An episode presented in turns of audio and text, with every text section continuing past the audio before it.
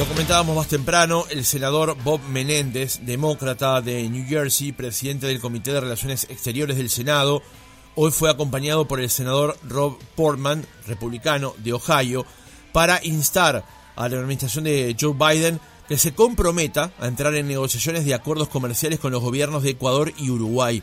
En una nueva carta a la representante del comercio de Estados Unidos, Catherine Tai, y al secretario de Estado, Anthony Blinken, los senadores pidieron mayores esfuerzos para aprovechar el impulso bipartidista y el éxito del acuerdo Estados Unidos-México-Canadá mediante la ampliación de las relaciones comerciales con aliados de nuestro propio hemisferio, comenzando, dicen estos senadores, con Uruguay y Ecuador. ¿Qué valor tiene esto y cómo lo podemos ubicar en las relaciones actuales que Uruguay tiene con Estados Unidos? Estamos en comunicación con Amparo Mercader, economista, MBA, además socia de PwC en una carrera que ha desarrollado durante muchos años allí en Estados Unidos. Amparo, buenos días, ¿cómo estás? Buenos días, ¿qué tal? Muchas gracias por esta oportunidad. Amparo, ¿qué valor le das a, esta, a este mm, planteo que realizan estos senadores? Le doy muchísimo valor. Eh, creo que hace tiempo Uruguay está sonando fuerte en Washington. Eh, digo, ya lo estamos viendo. Eh, fue, por ejemplo, la primera reunión hemisférica en el pleno COVID. Vino una misión aquí a Uruguay. Después, bueno, vino la subsecretaria Wendy Sherman. hubo una carta del senador Rubio a principios de este año, la visita del canciller. Recientemente el subsecretario Nichols habló de Uruguay como un país ejemplar y ahora viene esta carta, esta carta que es de dos senadores muy importantes. Para poner en contexto, el senador Menéndez es el decano, senador demócrata, líder en materia de Latinoamérica.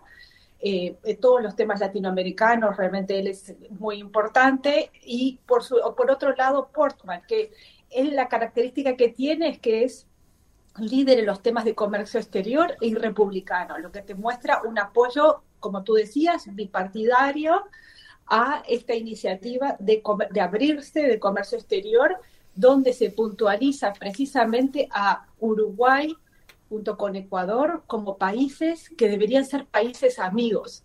Y esto se da en un contexto, se habla mucho de lo que viene a ser el friendshoring. ¿Qué es friendshoring? Es la idea de que en un mundo este, más complejo, con tensiones geopolíticas y demás, se está buscando traer el comercio, si se quiere, a costas amigas, a, friends, a, a, países amigos. Entonces, bueno, vemos que esta carta está mostrando que Uruguay está siendo visto como un país amigo, invitando entonces a un mayor acercamiento comercial. Eh, es algo eh, espectacular. Llevo muchos años en Washington y bueno, esto realmente es, eh, no, habíamos visto algo así. Ayer conversamos con Ignacio Muncho aquí en nuestra entrevista central, Amparo, y él contaba que hay oportunidades para crecer en el vínculo comercial entre Uruguay y Estados Unidos a partir, por ejemplo, del acuerdo TIFA el Trade and Investment Framework Agreement firmado en el año 2007. Eh, ¿Tú crees lo mismo que hay más oportunidades de profundizar los vínculos comerciales entre ambos estados? Por supuesto, y qué bueno que mencionas eso, porque justamente el TIFA es eh, básicamente es como un marco para el comercio y la inversión. Y lo que hace es que eh, es una forma de unir a las autoridades de Estados Unidos con las de Uruguay para sentarse a negociar todo tipo de temas, temas tributarios, ambientales, laborales, y de cada, de cada una de esas reuniones van saliendo temas y se van eh, ampliando las posibilidades comerciales entre Uruguay y Estados Unidos, comerciales, de visados, todo lo que hace el acercamiento entre dos países. Uruguay ya va, si mal no recuerdo, por la novena ronda de TIFA. Y bien como tú dijiste, el TIFA se inició en el 2007. O sea, esto es una política de Estado, es algo que lleva mucho tiempo. Eh, hoy por hoy el, embajador Durán está haciendo una excelente labor allí en Washington, de vuelta llevando que Uruguay está sonando en los pasillos, se escucha este, tengo muchas este, conversaciones donde nos hablan de, bueno, de Uruguay, de las cosas que está haciendo Uruguay, de los grandes logros, de que somos una isla de democracia, de valores, y creo que todo eso ayuda muchísimo, pero esto que estamos viendo hoy es el resultado no solo de la increíble labor de, Cancillería y del embajador Durán, que eh, tiene una gran ambición de poder llegar hasta, hasta lo máximo, digamos, en el comercio bilateral, que es un tratado de libre comercio, esa es la máxima aspiración a la que se puede llegar, pero también todos los pasos intermedios, porque creo que, digamos, hay todo un trabajo diplomático que si se quiere es un trabajo hormiga, ¿no? Claro, que llevan años, si no décadas, de ir construyendo. Y cada uno de esos acuerdos va generando nuevas oportunidades de comercio. Por ejemplo, en temas de servicios, tú me, comentabas, hablando un poco de esas estadísticas de lo que viene a ser las exportaciones de, servicios a Estados Unidos. Los acuerdos, por ejemplo, que tienen que ver con el intercambio de información, con, el intercambio, con, los, con los temas digitales, hacen que se pueda prestar desde Uruguay servicios a Estados Unidos. Te doy algún ejemplo adicional en esto. Eh, primero, em, las estadísticas aquí es, eh, Uruguay ha tenido un récord de exportaciones, pero no solo un récord de exportaciones de bienes en lo que va del año, también un récord de exportación de servicios, de servicios tecnológicos. Hoy por hoy, Uruguay es el primer país de América Latina en exportación de software per cápita. Es decir, ya somos potencia y esto sigue creciendo. Estos, eh, eh, Estados Unidos es el principal mercado. Más o menos Estados Unidos representa el 35% de la exportación de servicios y, eh, servicios y tecnología de Uruguay. Muchos de estos se, dan desde las zonas, de las zonas francas. Claro. Entonces, cuando uno, por ejemplo, se, firma un tratado como puede ser o un acuerdo de información, de propiedad intelectual, lo que permite es que por ejemplo, una multinacional en Estados Unidos tenga un centro de soporte aquí en Uruguay. Eh, esto me pasó recientemente. Eh, tenía un problema con la computadora y me atiende una voz con un nombre que me sonó muy, muy familiar este, y le pregunto de dónde era y bueno, y me dice que sí, que, es uruguaya. Le digo, bueno, vamos a hablar español. Me dice, no, por política ah, corporativa hablamos en inglés, pero digamos, me estaba brindando un servicio especializado tecnológico desde, su, eh, desde, desde Uruguay. Esa es una persona que tiene un trabajo de alto valor agregado, que no ha tenido que salir del país y que lo puede hacer gracias a esos este, acuerdos que se están firmando. Entonces, eh, creo que es todo muy positivo, creo que el empresario ve estos titulares, ¿no? De, estos senadores que están hablando de Uruguay como un país amigo y ya solo eso es un impulso para seguir creciendo en esta área, para los empresarios invertir. Hay que recordar que así como el trabajo diplomático es un trabajo que lleva muchos años, ¿no? de construir puentes, eh, también lo mismo es la inversión. La inversión entre que eh, un empresario piensa en invertir hasta que se concreta pasan años y hasta que se ven los frutos pasan aún más años. Entonces es importante esa política de Estado consistente de abrir mercados que ha tenido Uruguay respecto a Estados Unidos y también eh, sumamente destacable como Estados Unidos hoy por hoy lo vemos desde de vuelta desde el Congreso, desde los senadores, estos senadores tan importantes que hablan del de excelente trabajo, la excelente imagen de Uruguay. Más alto imposible. Ahí toma eh, eh, un hecho, un valor muy este, determinado, muy particular, que es el tema de la seguridad jurídica, amparado justamente en eso que señalás con respecto a que cuando un empresario toma la decisión de invertir hasta que logra concretarlo y luego empieza a ver los frutos, en ese proceso, en, ese, en esa línea de tiempo, las condiciones, las reglas no cambian, ¿no? Eso es un eh, tema que en Uruguay, eh, esa estabilidad que le damos al inversionista es algo que, se valora muchísimo y también de vuelta en lo que es política internacional, eh, a veces, bueno, hay, como algunos titulares que, que suenan muy fuertes de de TLCs y de, y bueno, y, y, no lo hablo solo por Uruguay, a ver, eh, hablemos por ejemplo de, Inglaterra con el Brexit.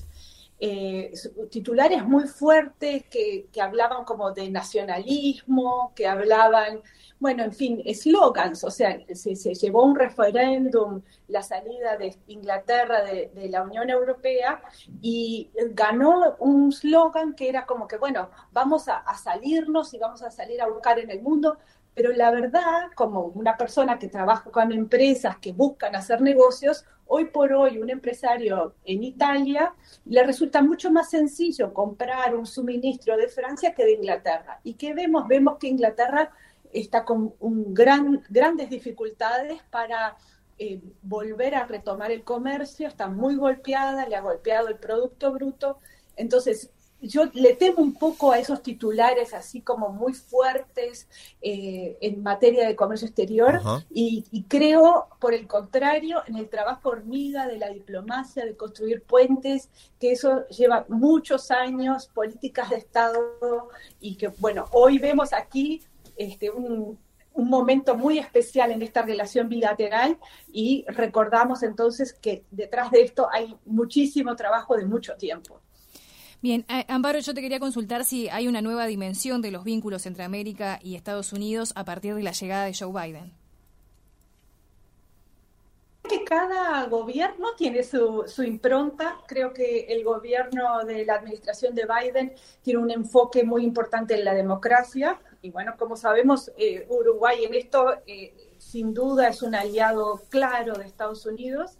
Creo que otro tema muy importante en la agenda de, del presidente Biden son los temas ambientales y también allí Uruguay sin duda es muy destacado. Entonces, eh, digamos que sí hay un cambio, eh, es o sea, cada gobierno tiene su propia impronta eh, y creo que, bueno, que Uruguay está muy bien posicionado con esta administración y también de forma bipartidista, es decir, más allá, como, como un país amigo. Amparo, hay un detalle en la carta que firman estos senadores. Dice, Uruguay y Ecuador han tomado medidas en los últimos años para reforzar las oportunidades de inversión extranjera y ambos países son aliados democráticos fuertes en América Latina. Te hago esta pregunta, ¿qué valor geopolítico también puede tener esta decisión de Estados Unidos? No desde el punto de vista del peso internacional de Uruguay, porque la verdad es ínfimo por una cantidad de razones, pero sí desde el punto de vista de tener esos aliados cuando Uruguay, por ejemplo, ha anunciado el comienzo de la exploración de un TLC con China, por ejemplo. Y hace poco tiempo, en, una de estas cumbres americanas, eh, una responsable del gobierno estadounidense del ámbito militar señalaba la preocupación que generaba Estados Unidos el hecho de que eh, China e incluso Rusia, pero en particular China, empezar a generar estos tipos de acuerdos con países sudamericanos. ¿Cómo lo ves en este contexto?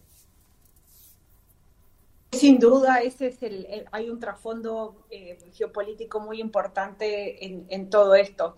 Eh, creo que de vuelta hay un hay un tema de retórica, si se quiere, en Estados Unidos eh, de tensión respecto a China, que es el principal socio comercial de Estados Unidos, y esa retórica lleva muchas veces a, eh, bueno, un poco lo que está sucediendo en el mundo, que es este proceso, si se quiere, de desglobalización, que recientemente eh, con, el CHIPS Act, una legislación específica para el tema de semiconductores, lo que está haciendo es como, de nuevo, desglobalizar el mundo.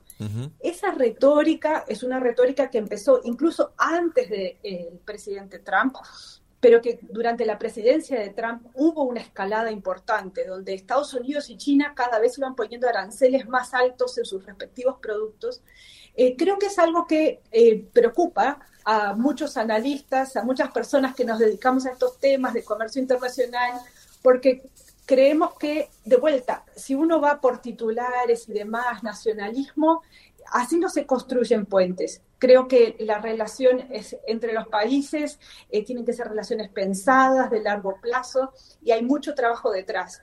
Y creo que en todo esto, y también por ahí viene, o sea, el pedido de estos senadores en, esa ecuación entre Uruguay, es justamente decir, miren, aquí tenemos un país ejemplar, porque así nos, así nos, nos pusieron, nos dijeron que Uruguay era un país ejemplar eh, deberíamos usar, deberíamos hacer más negocios. No podemos nosotros americanos estar mirándonos el ombligo, no nos podemos cerrar al mundo y así como podemos eh, tener eh, competencia, como se está llamando a la relación con China, tenemos que buscar esos amigos, esos aliados y no podemos dejarlos de lado.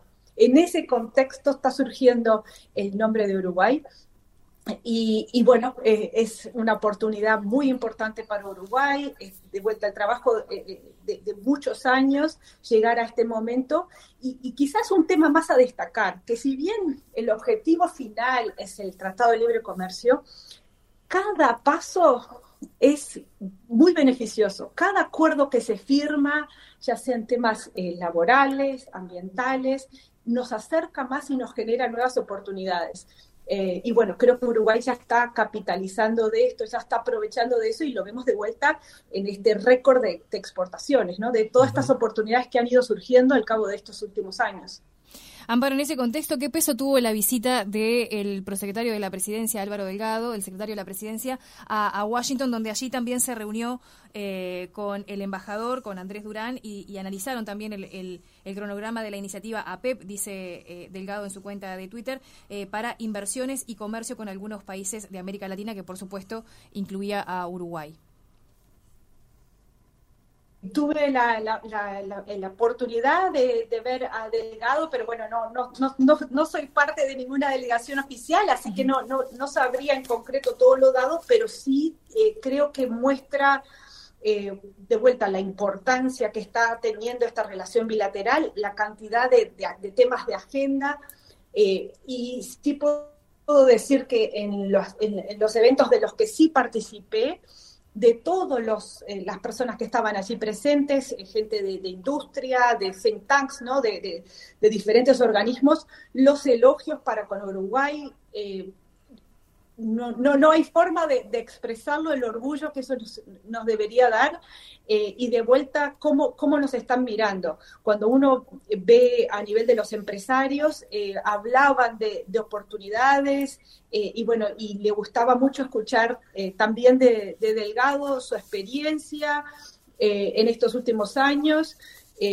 un, tema que le preguntaron bastante fue sobre su manejo de, la pandemia y demás, el manejo de Uruguay de la pandemia, pero después también hacían muchísimas preguntas eh, de comerciales, sobre inversión, sobre eh, diferentes potenciales proyectos de investigación. Creo que de vuelta es un pasito más eh, de un proceso que cada uno de estos intercambios surgen eh, nuevas iniciativas y oportunidades. Quisiera hacer un último comentario, si es posible, que eh, no sé si, si esto este, sonó mucho, pero finalmente se confirmó la designación de la embajadora de Estados Unidos ante Uruguay. Sí, Eso creo que es algo también, ahí está, Exactamente, eh, de apellido Heidi Fulton.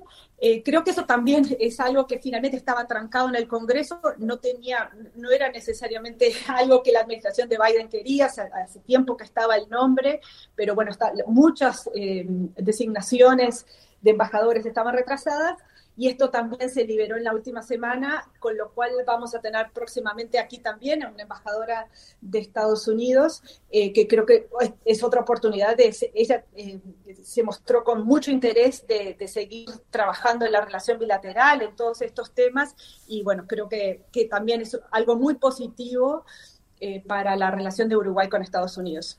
Amparo Mercader, economista, socia en PricewaterhouseCoopers, allí en Washington, D.C., por estas horas aquí en Uruguay. Gracias por haber estado con nosotros otra mañana y por ayudarnos a decodificar este mensaje que enviaron estos senadores ayer en la tarde. Muchas gracias.